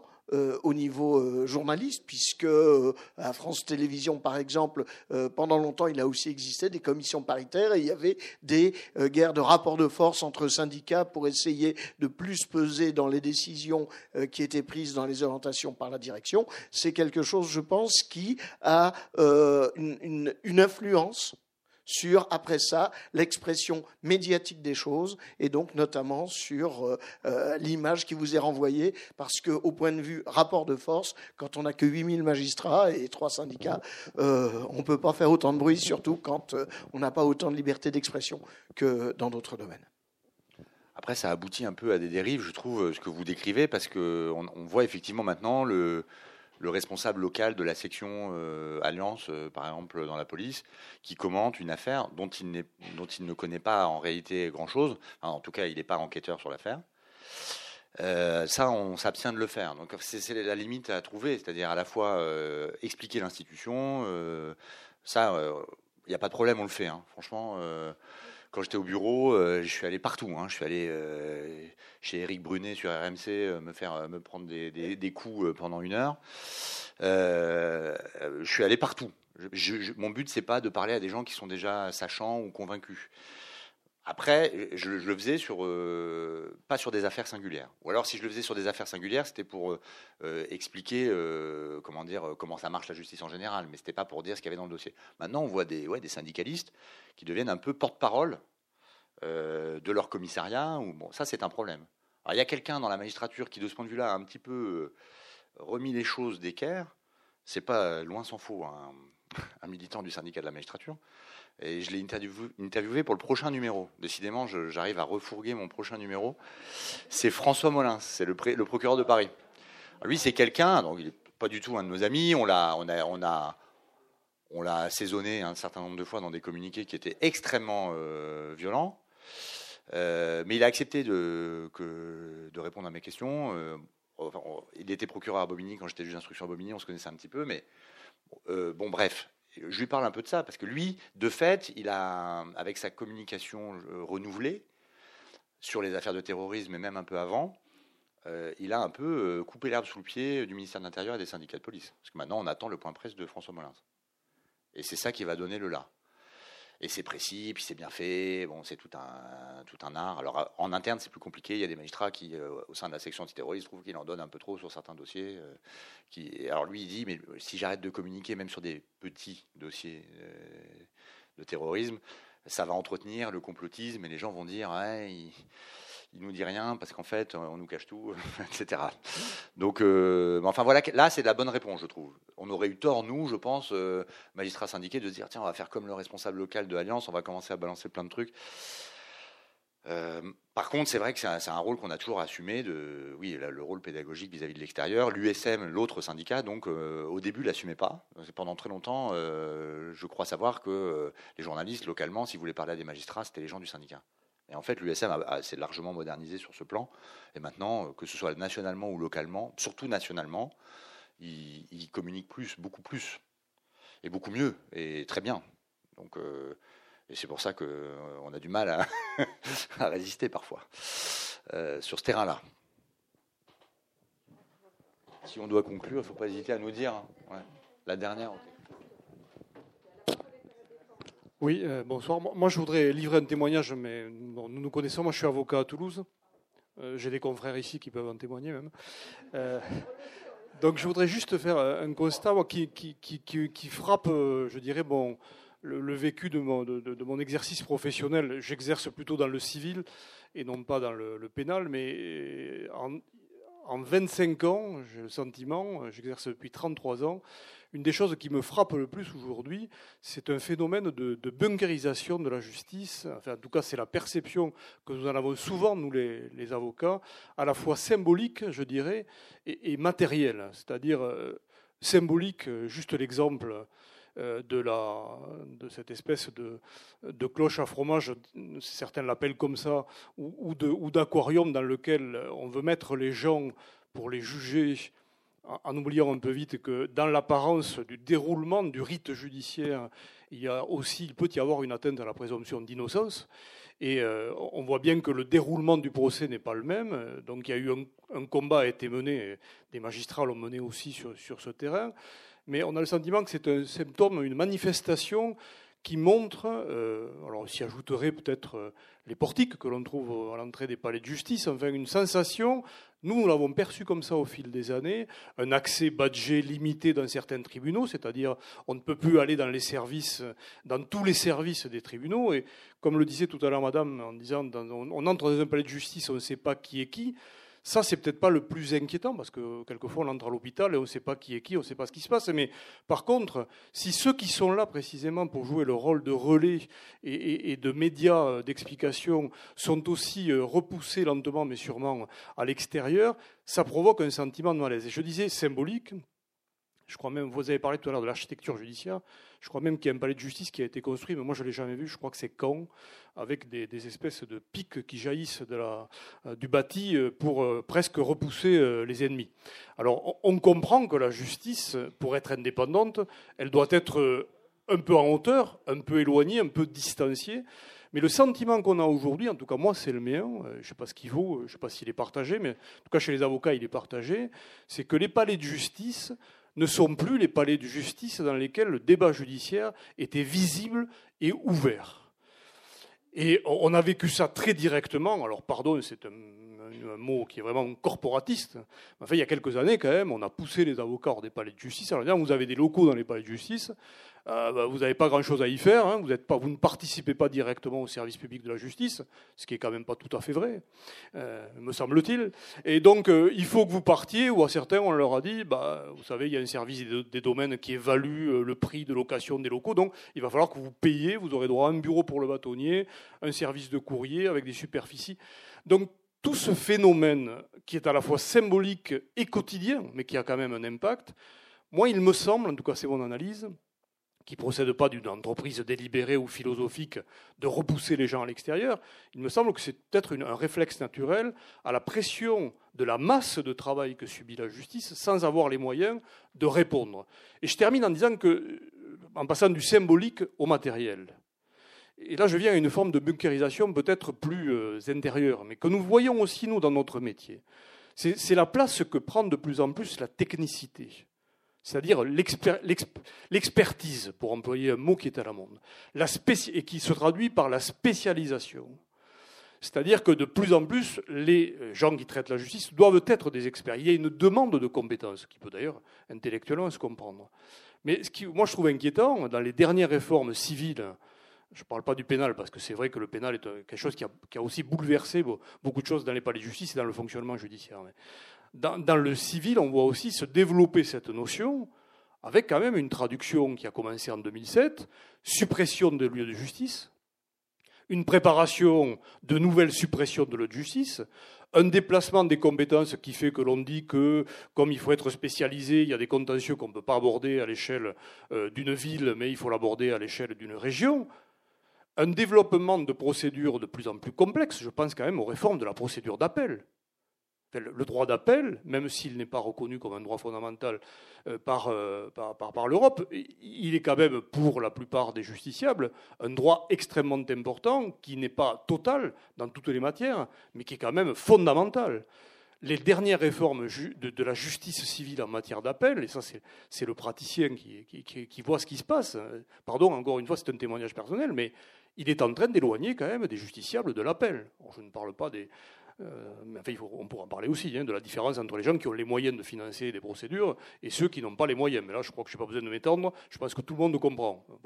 Donc, il y a à la fois cette bunkérisation physique qu'on peut presque toucher, et puis il y a ce développement à partir d'une exigence de technicité qui, moi, me donne le sentiment de plus en plus éloigner les justiciables, comme quelquefois nous avons, nous, le sentiment un peu désagréable, hein, et là je dirais juste alors une petite expérience c'est pas pour euh, évoquer mon, parcours personnel, mais exercé les fonctions de bâtonnier à Toulouse. Bon, euh, je n'en fais pas une affaire, mais euh, quand on voit se développer le pénal, la pression créée par le fonctionnement du pénal, les comparutions immédiates, toutes les comparutions en urgence, et donc tous les services d'urgence qu'ont dû déployer les avocats pour répondre. Mais quelquefois, pardon, je termine là-dessus, moi j'ai aussi le sentiment que nous faisons des efforts pour satisfaire, mais on est presque plus, ou on n'arrive plus à être dans la défense. Je parle de la réponse collective des barreaux, hein, mais, euh, mais presque dans une forme d'alibi. C'est-à-dire qu'on doit rendre un service, on doit être présent, pour que soit satisfaite un certain nombre d'exigences euh, importantes, mais, mais c'est plus de l'assistance. Alors, quel est votre sentiment à, vous? C'est ça qui m'intéressait, en fait, de, l'intérieur. Est-ce que ma vision est euh, inexacte? Certainement, elle est, certainement partielle. Ou est-ce que vous avez ce, sentiment de, pression? Et, donc, moi j'en ai peur aussi, qui provoque un éloignement, ou en tout cas une, une difficulté à voir vraiment euh, la justice et peut-être même, si je peux dire, à la rencontrer. Oui, très vite, euh, parce qu'il faut qu'on conclue, mais euh, je suis très largement d'accord avec ce que vous avez dit. Et ces préoccupations-là, elles ne sont pas partagées évidemment par, euh, ni par l'ensemble des avocats, ni par l'ensemble des magistrats, mais en tout cas chez les magistrats, vous trouverez des gens pour les partager. le refus de la bunkérisation physique et mentale. les box, je me lance pas parce que sinon je vais, je vais rester une heure dessus, mais c'est un combat que je mène toutes les semaines dans, mon tribunal et qui est très très qui est très compliqué. Je juge les gens hors du box et c'est euh, très compliqué. C'est-à-dire que j'ai juste toute la police du tribunal euh, contre moi et euh, tous mes collègues du parquet contre moi. mais bon, on y arrive, hein, mais c'est des actes isolés, quoi. Bon. C'est sûr que la justice prend une tournure de ce point de vue-là qui est inquiétante. Alors sur votre explication, juste un mot. Est-ce que c'est lié à cette charge et du coup à une sorte de réflexe défensif Je pense qu'il y a de ça et qu'il y a de ça d'ailleurs euh, pas seulement dans, la, la bunkérisation des palais, mais plus généralement. C'est-à-dire, pour le dire de manière un peu simple et caricaturale, je pense que, comment dire, la manière dont on traite l'institution judiciaire, à la fois sur le plan budgétaire, euh, sur le plan euh, institutionnel, statutaire euh, et politique au sens large, ne va pas dans le sens d'une magistrature, comment dire, respectée et qui se respecte elle-même. C'est-à-dire qu'en gros, je je dis pas que évidemment les magistrats sont tous nuls, c'est pas ça que je suis en train de dire et que moi je suis génial, c'est pas ça que je dis je fais partie du problème. Enfin, ça, je, ne devrais même pas avoir à le dire, hein, mais bon, euh, parce qu'on passe toujours pour des donneurs de leçons. Mais c'est parce que dès lors qu'on essaye d'avoir un point de vue critique, euh, forcément, on, prend, on a l'air d'un donneur de leçons.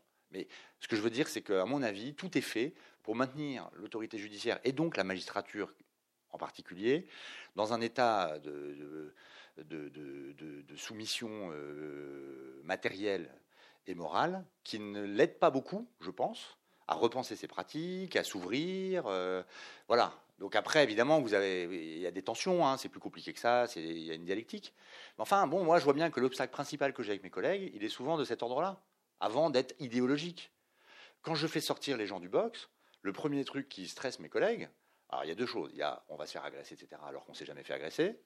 Mais il y a à quelle heure on va sortir? Parce que quand on fait sortir les gens du box à Créteil, comme il n'y a pas de porte entre le box et la salle, bref, ça ralentit tout. Donc en gros, les policiers, au lieu d'être trois, ils viennent à 10. Moi, je ne demande pas qu'ils soient 10, mais eux, ils veulent venir à 10, parce que, bon, bref, donc du coup, c'est l'enfer. Et mes audiences se terminent. Hier, j'ai terminé à minuit. Et je ne suis pas content de terminer à minuit. après, c'est ma responsabilité de ne pas terminer à minuit, mais c'est compliqué, parce que ça ne dépend pas que de moi. Bon, bref, donc du coup, euh, voilà, effectivement, c'est un problème. Et je pense, moi, sans tomber dans une hypothèse complotiste, mais dans une hypothèse un peu systémique, que tout ça, euh, comment dire, arrange bien le pouvoir politique. Je ne dis pas qu'il se lève le matin. D'ailleurs, le pouvoir politique, il n'a pas des jambes et des yeux. Mais enfin, je ne dis pas que les responsables politiques se disent Ah, tiens, je vais lui donner moins d'argent, comme ça, il aura moins de temps pour se battre et moins l'envie de se battre, et puis il sera moins ouvert, et puis finalement, il mettra moins de patrons en prison et moins d'hommes politiques en prison, etc. Je ne crois pas. Mais je crois que c'est un intérêt bien compris. C'est comme. Euh, voilà. Et euh, c'est le seul moyen d'expliquer, d'ailleurs, que ça dépasse le clivage droite-gauche à ce point. Euh, et, au-delà des questions de contraintes budgétaires, puisque dans un contexte de contraintes budgétaires, il y a quand même des budgets qui s'en sortent mieux que d'autres. Voilà. Mais en tout cas, sachez que vous n'êtes pas les seuls à vouloir ouvrir les palais. Et c'est même, euh, je dirais, euh, un objectif majeur du, syndicat de la magistrature. Et voilà. ah oui, je voulais juste dire un mot pour finir, pour annoncer le numéro de demain. Comme ça, voilà, vous savez juste le thème. il y a plein de choses, donc, mais le dossier est très vendeur. puisque c'est le sexe. Donc, je ne pouvais pas faire plus vendeur. Alors, euh, délibéré pour l'instant. Alors, les numéros précédents, vous en avez à la sortie. Le numéro de demain, il va être livré, euh, je pense, euh, bientôt. Mais en librairie, c'est sur commande, pour l'instant. Voilà, donc vous allez chez votre libraire Ombre Blanche, et vous dites euh, j'aimerais bien le numéro 4 de délibéré, bon bah après il vous le commande sur un fichier, il n'y a pas de problème. Et sinon vous pouvez vous abonner euh, et, c'est aussi en ligne sur Kern, ça c'est plutôt pour les gens qui sont dans les universités. Euh, c'est en, ligne sur Kern. Donc, donc ça sera juger le sexe, donc on y verra, vous verrez des articles sur par exemple la question de la correctionnalisation des viols, la question de la création ou pas sur le plan juridique d'un troisième sexe la question des intersexes sur le plan juridique. Il y a la question de savoir si les mineurs, on les traite pareil quand ils sont des filles ou des garçons, par exemple. Il y a un sociologue qui fait un papier là-dessus, et il raconte en gros comment on sexualise tout le temps les filles, quoi, et pas tellement les garçons. Bref, ça paraît évident, mais euh, il a fait une étude dans plusieurs tribunaux pour enfants. Voilà, je voulais juste vous annoncer ça et vous, remercier ainsi qu'Ombre Blanche pour euh, cette soirée.